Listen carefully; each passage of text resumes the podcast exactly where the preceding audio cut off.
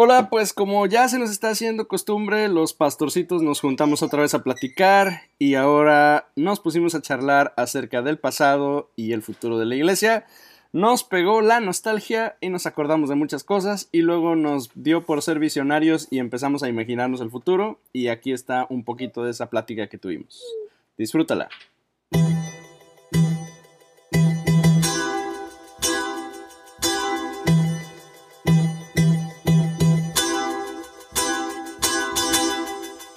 Cosas Sí, hablemos de la iglesia, de cosas, de cosas viejas, o sea, de cosas que nos tocó a nosotros vivir. ¿Están de acuerdo que somos de una generación extraña que nos tocó vivir la iglesia este, de antes y que ahora nos toca vivir la iglesia de ahora? O sea, si yo hablo con un, con un chamaco de, de 20 años, este, este, o sea, este cuate llegó a la iglesia y, y está familiarizado con, pues con todo lo que ahorita define a la iglesia, ¿no? Con, con proyectores, con videos, con este, transmisiones, con pantallas, con, o sea, todas esas cosas hoy son como súper normales, pero, pero a nosotros nos tocó ser adolescentes y, ya a, veces algunos hasta adultos cuando vimos hacer, ver esa transición a la iglesia. Cuéntenme de cosas oldies que les tocó que ya no hay hoy en la iglesia. Los acetatos, brother, ¿cómo los extraño? Acetatos. Trato de explicarle a alguien lo que son los acetatos y no me creen. Pero es que no es, no solamente los acetatos, es los acetatos es, escritos a mano con Sharpie azul y verde y rojo. Todo lo que conllevaba. o sea, muy allá. No, en verdad, o sea, las clases de escuela dominical, cuando un maestro tenía acetatos con dibujos hechos a mano y gráficas hechas a mano, tú sabías que ese vato era pro, tú sabías que esa persona era alguien de nivel, ¿no? Machín. Y luego el, monito que ponía los acetatos, ¿no? Porque además había alguien, ¿no? Que, tenía que haber alguien que los hiciera, o sea, que, es estuvieran chidos y bien escritos. Líder, líder de proyección, por favor. Sí, no era cualquier persona. no cualquiera debía Y luego además tenía que haber alguien que los estuviera cambiando, ¿no? Que se viera su manita ahí arriba en la pantalla cuando, cuando quitaba y ponía un acetato, o que los fuera moviendo, ¿no? De acuerdo a, a cómo iba cambiando la letra. ¿Te acuerdas cuando eran cantos que le ponían una pluma a un lado para que vieras por la sombra en qué parte del canto ibas? No. Exacto. ¿No te era, eso? Era eso o con dos hojas y entonces entre las dos hojas eh, iban poniendo el, eh, el párrafo en el que iba. Claro. Qué elegante, qué bonito eso. Los, los, era lo mejor. A mí me tocó ir a una, a una capacitación de, de, de Comimex cuando con el finado Moisés López, que creo que ya falleció. Este, y, yo me acuerdo, yo era un... no, sí, ya falleció. Fue un líder de, de, de, Comimex por muchos años aquí en México. Este, y, yo fui a una, a una capacitación que él dio y me acuerdo que llevaba acetatos a color, impresos a computadora. ¡Wow! ¡Qué loco! Y era como, este vato es pro, o sea, ¿qué rollo? ¿De dónde sacó? Y yo me acuerdo haberle preguntado, ¿cómo lo hiciste? Y, con toda naturalidad me dijo, no, pues es que estos son imprimibles, tú los metes a la impresora y, como si fuera una hoja. Y, yo, no, es cierto. Estaba yo emocionado con unos acetatos a color. Sí, así es. Era, era muy, impresionante. La otra cosa, old, oldie, las grandes consolas enormes de, de audio, esas que tenían nada más ocho canales, pero eran del tamaño de un escritorio. Que todavía por aquí hay. Creo que la Roca tenía una, ¿no? Tenía una, sí. Sí, sí, sí. Tenía una Yamaha bien chida. Con sus, este, ¿cómo se dice? Medidores de, con agujita y todo. ¿En serio? Esa era de 12 canales. Era de 16, 12, 12 normales y otros Dos de, este, sí. Y bueno, y hay que decir que La Roca era, era Iglesia Cherry. en, su, en, su, momento. Era, como, era como lo top. Este. Sí, no, pero regresando a las, a las a, la, a lo de la proyección, tú entrabas al grupo de alabanza y te, te, te, te comisionaban a la proyección de esos datos y lo primero que te decían es, no muevas, no lo golpees, y no vayas a tocar la lámpara con la mano porque se funde. Este, se funde y cuesta. Y es carísima. Un ojo de la cara. Y no la puedes tocar, sí. Sí, entonces me, tocó, me tocó ver un día cómo lo cambiaban y ya de cuenta que parecía como, como cuando este, las películas de, que están en el espacio y se ven así como que las, las, las manos mecánicas tratando de ensamblar algo así con tanta delicadeza. Así los veía todos que estaban haciendo peripeces para poder poner el foquito del, del, retroproyector. Sí, cual, cual si fuera una cirugía, ¿no? Una neurocirugía ahí haciendo este, malabares. Eso. Qué cosas. Sí, bueno, les platico que en la iglesia donde yo estaba, donde yo crecí, no había ni siquiera retroproyector. En, en esa iglesia la, la, usanza era aprenderte en memoria las canciones. Entonces, este, era, muy, era muy botana porque, porque si querías cantar una canción, yo, yo estuve en el grupo alabanza desde que tenía como unos 8 o 9 años. Entonces, si querías este, tocar una canción nueva, era primero ensayarla y luego tócala como 15 veces en el culto para que la gente se, empezara, se la empezara a aprender. Ajá. Y ya ahora sí, ya una semana, dos semanas después ya podías decir que ya la habías incluido en el, en, en la, el repertorio. En el repertorio, sí. Este, otra cosa chistosa, este, a mí, no sé si a ustedes les tocó, pero a mí me tocó ver cuando la primera vez que llegó una batería a la iglesia. Eh, eh, también, también, vimos ese, ese, en mi caso yo sí vi esa, esa transición. En la iglesia donde asistíamos, todo era a, guitarrazo limpio y aplaudían y, y, pandereaban de repente, pero, pero nada más. Entonces me tocó el día que, que, el pastor compró una batería, era una batería vieja verde, este, que, que en el, en el contraparche del bombo decía INRI. Ok. Y, y estaba súper fea que estaba y bien, pero bueno, era, era fascinante, ¿no? Porque ya había llegado la batería.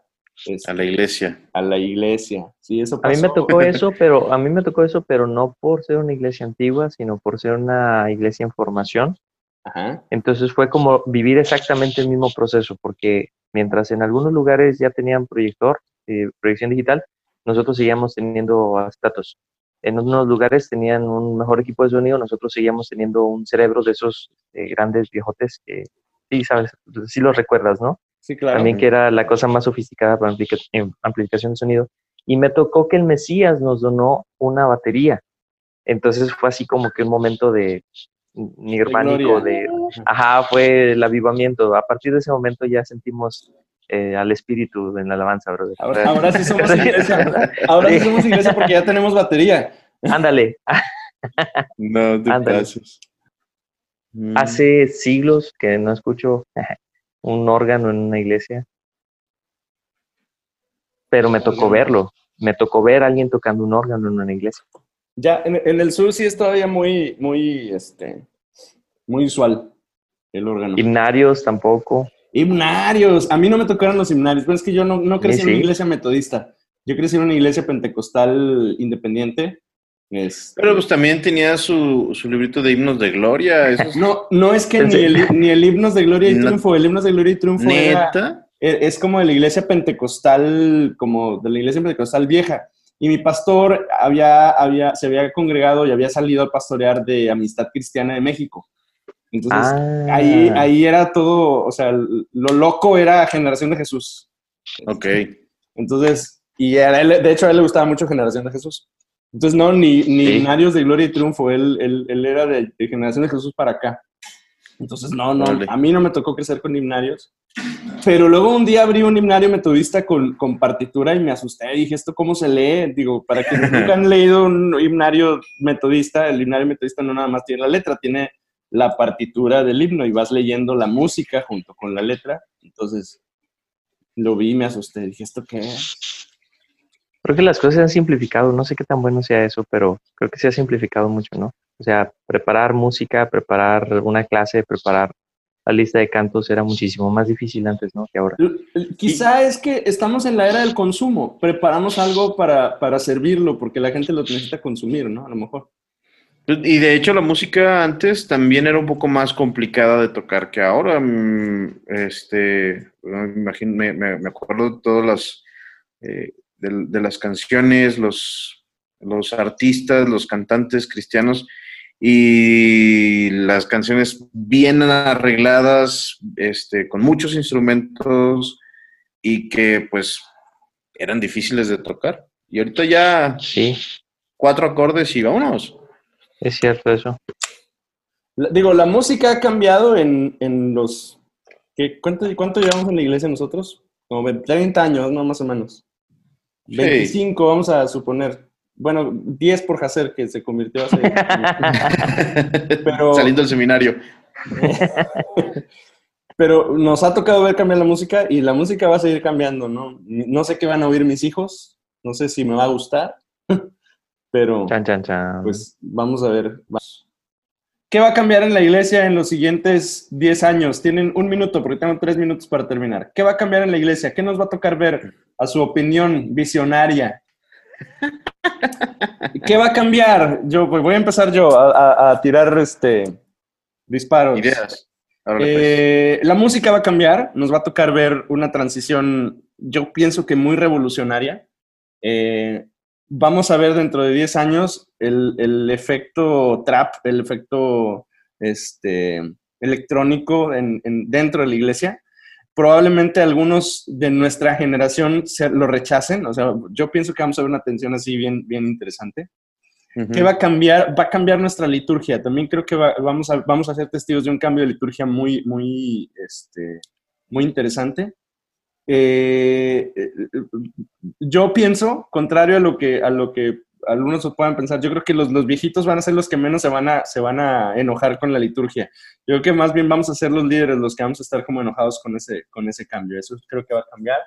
Después de, la, de esta pandemia, creo que también va a cambiar este, la manera en que gastamos y, cómo invertimos y, cómo hacemos presupuesto en la iglesia. Esto nos, nos, nos va a hacer cambiar bastante. Este, y yo, algo en lo que creo que tenemos que poner atención es, tenemos que cambiar la estrategia para ser relacionales, para ser una iglesia relacional. O sea, necesitamos promover más la amistad, el compañerismo y la comunión entre los creyentes. Entonces creo que esas cosas van a cambiar. ¿Qué piensas, Gustavo?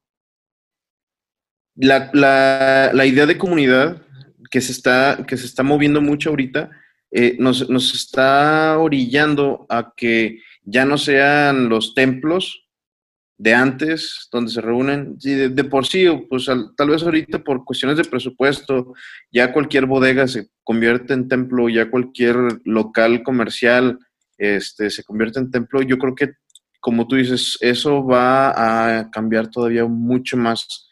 Yo creo que sí vamos a, a ver el regreso de las, de las casas iglesia Sí, creo que la iglesia debe de aprender a ser más ordenada. Ah, descubrimos que había muchas cosas que debimos de haber hecho y no estamos haciendo, como para cuidar el orden, las entradas, las salidas, la limpieza, etcétera.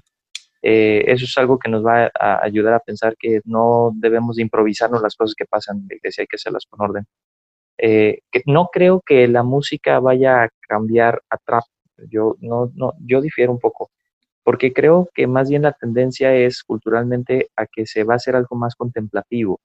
Creo que la música va a ser menos seguir un patrón y ser más contemplativa. Eh, no creo que eso difiera mucho de lo tradicional, pero creo que también parte de la cultura es añorar la nostalgia. Entonces, muy, muy posiblemente, muy probablemente vamos a regresar también a, himnos y cosas así, pero en versiones simplificadas y más contemplativas. Creo este, que la conectividad de la iglesia va a cambiar porque aprendimos que no depende solamente de las experiencias que suceden dentro del templo, dentro del santuario. Pues creo que también va a motivar a que la gente desarrolle nuevas maneras de buscar al Señor y de servir al Señor, nuevos ministerios, nuevas maneras de existir y subsistir. Creo que la iglesia está evolucionando pero no va a haber mucha diferencia en esta generación, porque como tú lo dijiste al principio, nos tocó a nosotros ser un puente entre uno y el otro. Entonces, va a ser crucial precisamente nuestra experiencia para ayudarle a la gente a dar el siguiente. Y eso que no hablamos de cuando nos tocó convertir todos esos acetatos a PowerPoints. ¿A ti te tocó? Sí, allí en la roca, en la roca lo, nos dividimos. Como teníamos una cajita con todos los acetatos eh, eh, de las canciones en orden alfabético, nos, repartimos tres, cuatro letras cada quien y, los tapeamos en, en, Word y luego en PowerPoint. Y luego, a mí, por ejemplo, a mí me tocó la siguiente transición cuando estaba en el Divino Salvador, que era de PowerPoint a, software, a, Easy Worship o a Pro Presenter. Esos los, los equipos de sonido, eh, nuevas con, nuevos tipos de conexiones, las, algunas iglesias con, sus, con las cajas directas y demás. Y las, y las acústicas de los templos, los templos con estos enormes, este, con un montón de eco y luego ya, ya eh, nos tocó, nos va a tocar a nosotros construir templos con, con aislante acústico, por ejemplo. Cosa que nada que ver en un inicio, ¿no? O sea, tú entras al Mesías, aplaudes y sales dos horas después y todavía se, oye el eco del aplauso que diste cuando entraste. El, el, techo alto de la roca con su piso de mármol. Sí, Qué sí. chulada. Y, y, ahora, o sea, digo, vaya, yo estoy en una iglesia que, que, que, con la ayuda de Dios nos va a tocar construir un templo. Este, y, yo tengo aquí, por ejemplo, una hermana arquitecta, es una hermana, es una mujer mayor, que ella tiene toda la idea de que tiene que tener forma de, auditorio y que se tiene que cuidar la acústica y, demás. O sea, antes, antes, qué esperanzas que tuvieras una cámara en la iglesia, ¿no? Y a partir de ahora de la, de la, de la pandemia del COVID, estoy seguro que todas las iglesias van a tener dos cámaras ahí y, y van a estar haciendo cosas en redes sociales y demás. O sea, eso no existía. Para empezar, ni existían las redes sociales en mis tiempos, ¿no? Sí. Y bueno, yo creo que no, no es así como tampoco de que, ay, a partir de ahorita. Yo, yo sé que muchas iglesias, muchos ya lo hacían antes, pero como tú dices, ahora va a ser casi, casi de ley de todas las iglesias que tengan, que piensen en transmitir al menos una reunión este, a la semana. Fíjate, sí, es cierto. De hecho, era algo también que iba a comentar ahorita. Este, que de todos modos hay muchas iglesias que ya están contemplando que esto no se va a acabar, o las transmisiones no se va a acabar al regresar, porque pues descubrimos que era un buen recurso que nos permite llegar a la gente. ¿Cuál es, ¿En qué afecta eso? Bueno, pues que el siguiente paso es precisamente el aperturar los sacramentos, el aperturar la administración, el aperturar los discipulados, o sea, no nada más es las cámaras, sino todo lo que eso conlleva, el, romper la frontera de estar dentro del templo a estar haciendo lo mismo en casa y hay que formalizarlo. Me llamó la atención que, y tú lo dijiste la plática pasada, eh, hubo pastores que ellos dicen, no quiero que se rompa la solemnidad del acto, del sacramento, pero aún así tienes que contemplar que es inminente. Entonces, tienes que desarrollar la manera en la que aún desde casa exista la solemnidad, solemnidad de vida a cada momento. Y fíjate, yo no decía que, que, vayamos a cantar trap en la iglesia, yo dije, vamos a ver trazas, o sea, vamos a ver las, las pinceladas, no, trazas del trap y de la música electrónica de nuestro tiempo. Eso sí lo ah, dije. O sea, vamos a ver pinceladas ahí de repente. O sea, vaya, cantaron reggaetón y entonces salió funky y Marcos Witt lo incluyó en uno de sus discos. Y llegamos a cantar. Y llegamos, o sea, yo estuve, en un, yo estuve en, el 2006, 2007 en, alguna reunión de jóvenes donde había un, un reggaetonero cantando alguna canción de funky.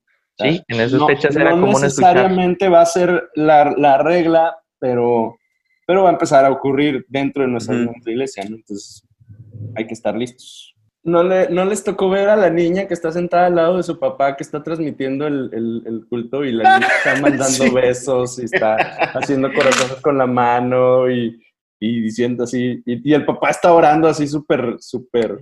Entrado. Súper pentecostal, porque está, es como muy pentecostal su oración.